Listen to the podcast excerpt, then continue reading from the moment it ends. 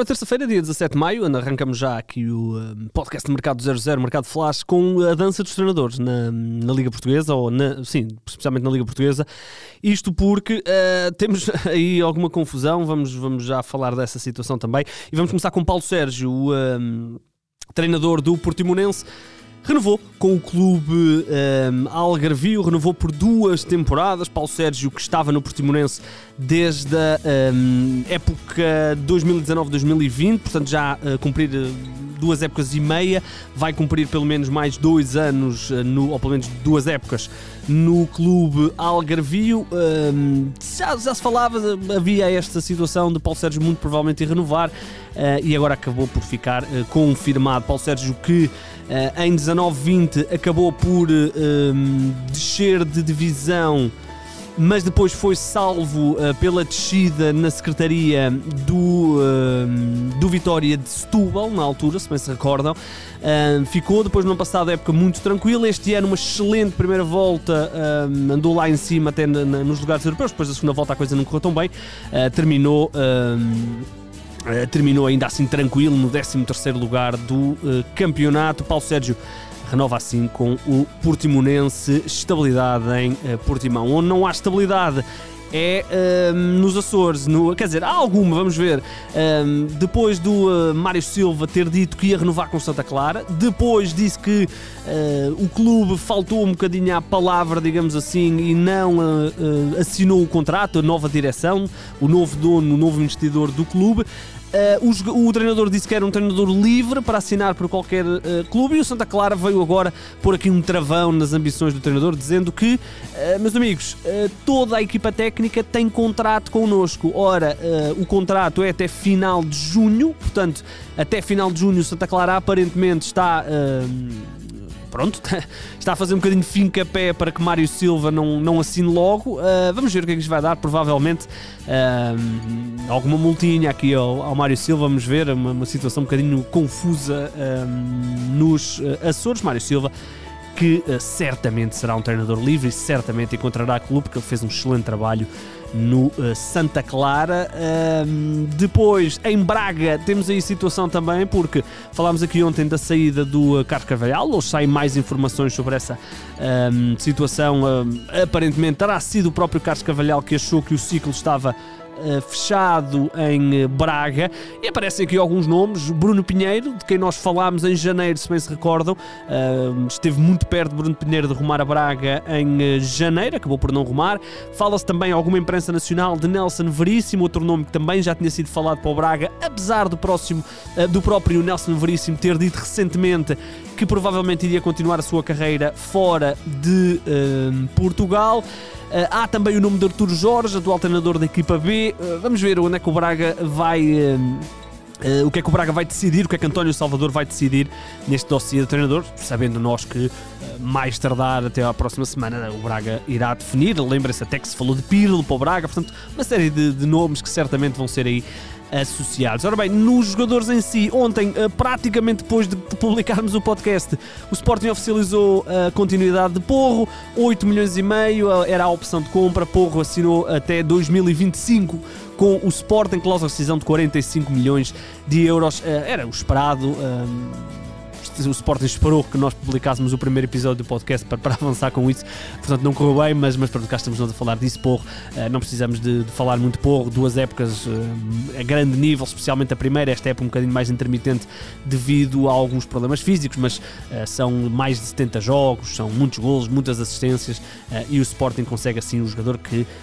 rapidamente se assumiu como um dos grandes laterais direitos do futebol português. Quem pode não ficar no Sporting é Gonzalo Plata, ele que está a terminar a época ao serviço do Valladolid, emprestado pelo Sporting. Eh, o clube espanhol não terá qualquer interesse em acionar a tal opção de compra que tinha de 10 milhões de euros e, portanto, o jogador vai regressar ao Sporting. Aparentemente não conta para as opções de Ruben Amorim e aparece aqui o Fulham de Marco Silva interessado no uh, uh, extremo ala de 21 anos. Pode ser até aqui uma uh, opção do Sporting em ganhar aqui algum dinheiro com um jogador que aparentemente não conta para as opções de Ruben Amorim. Ele que na primeira época de Ruben Amorim ainda teve algumas oportunidades, na segunda acabou por ser emprestado ele tem contrato até 2024 com uma cláusula de rescisão de 60 milhões de euros. Depois, ontem falámos aqui de Alexander Bá, do Slavia de Praga. Ora, o Benfica quer o jogador. O jogador já, já sabe que não vai continuar no Slavia de Praga, de, de Praga. Aliás, o próprio treinador do Slavia de Praga já anunciou a saída do jogador. Mas os 10 milhões que o Slavia quer, o Benfica não quer lá chegar e há aqui outros clubes interessados, nomeadamente Inglaterra. O Rui Pedro Brás, diretor desportivo do Benfica, um, terá viajado para a Alemanha para se reunir com responsáveis para ver se consegue este negócio, mas agora aparece aqui esta informação. O Jornal Record avança que o Benfica não quer pagar os 10 milhões de euros pelo lateral direito e há aqui clubes ingleses, não há aqui os nomes dos clubes ingleses, mas já sabe como é que é quando os clubes ingleses entram nisto, uh, fica difícil porque há uma uma discrepância muito grande entre os grandes clubes portugueses e os pequenos clubes ingleses sobre o que é que eles podem oferecer. Vamos ver o que é que vai acontecer. Recordes que o Benfica tem uh, vários jogadores para a posição de lateral direito, mas fixo Uh, só Gilberto e eventualmente Diogo Gonçalves. André Almeida vai sair e o Lázaro também vai sair. O Benfica que pode estar, ou que vai fazer provavelmente aqui um encaixe financeiro interessante, 7 milhões de euros, porque é a cláusula de compra de Jota que está ao serviço do Celtic, ele que uh, recentemente eu vi aqui uma notícia mesmo antes de entrar para o podcast, que acho que até está no, no 11 do ano da Liga Escocesa. Espero não estar a dizer aqui nenhum, nenhum erro, mas vi qualquer coisa antes de entrar aqui para o, para o podcast. Uh, 13 golos, 14 assistências, campeão uh, no Celtic e, portanto, 7 milhões de euros o Benfica deve uh, receber com o uh, Jota. Uh, ainda por Portugal, fechamos com o Nico Gaetan. Já devia ter falado disto ontem, mas uh, sinceramente passou-me. Uh, vai renovar com o Passo de Ferreira. O Nico Gaetan já tinha dito recentemente que tinha recebido uma proposta, vai limar arestas e, em princípio, Gaetan vai continuar no Passos de Ferreira por mais uma temporada. Ele que teve bons momentos. ele lesionou-se contra o Sporting e, portanto, praticamente não jogou na, na reta final da época, mas teve bons momentos. fez um bom jogo, por exemplo, contra o Benfica é interessante Gaeta ter aqui uma nova, uma nova vida. Lá por fora, a Juventus está a pescar tudo o que é jogador a custo zero. Já ontem falámos aqui do Paul Pogba, vamos ver se vai confirmar ou não. E agora aparecem aqui mais dois nomes: Angel Di Maria e Ivan Perisic. Di Maria terminou o contrato, ou vai terminar o contrato, com o Paris Saint-Germain e uh, o Perisic vai terminar contrato com o Inter de Milão. Portanto, a segunda imprensa italiana, Perisic, Pogba, Di Maria fechados na Juventus, tudo a custo zero.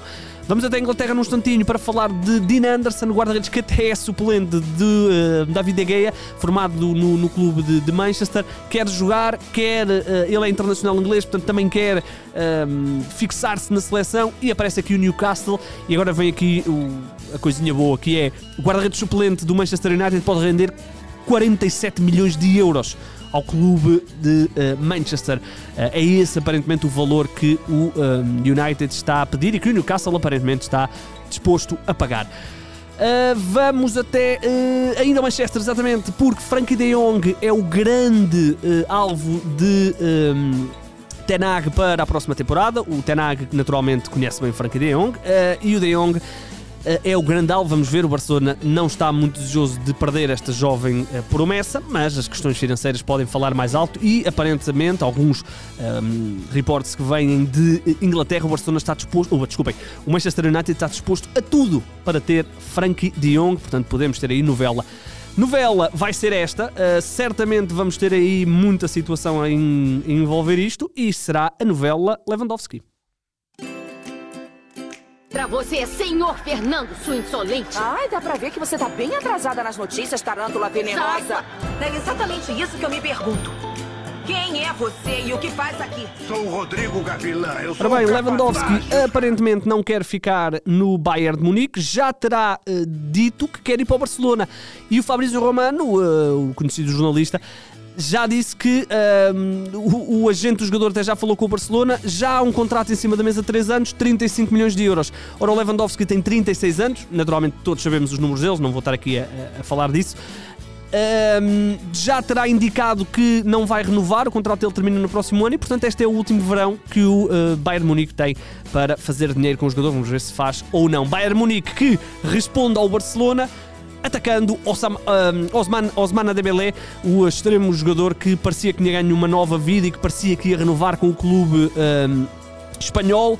Agora aparece aqui o uh, campeão alemão, teoricamente, aliás, uh, alegadamente a oferecer um contrato de 18 milhões de euros por temporada para fazer o jogador regressar uh, à Alemanha. Ele que na altura se transferiu do Dortmund para o Barcelona, onde teve aí muitas situações onde nunca conseguiu atingir o valor que se imaginava. Fala-se aqui então de um contrato de 4 anos com 18 milhões de euros pelo extremo internacional francês. Agora é a altura de irmos à nossa, ao nosso clickbait e, e acho que vamos ter muito clickbait relacionado com isto.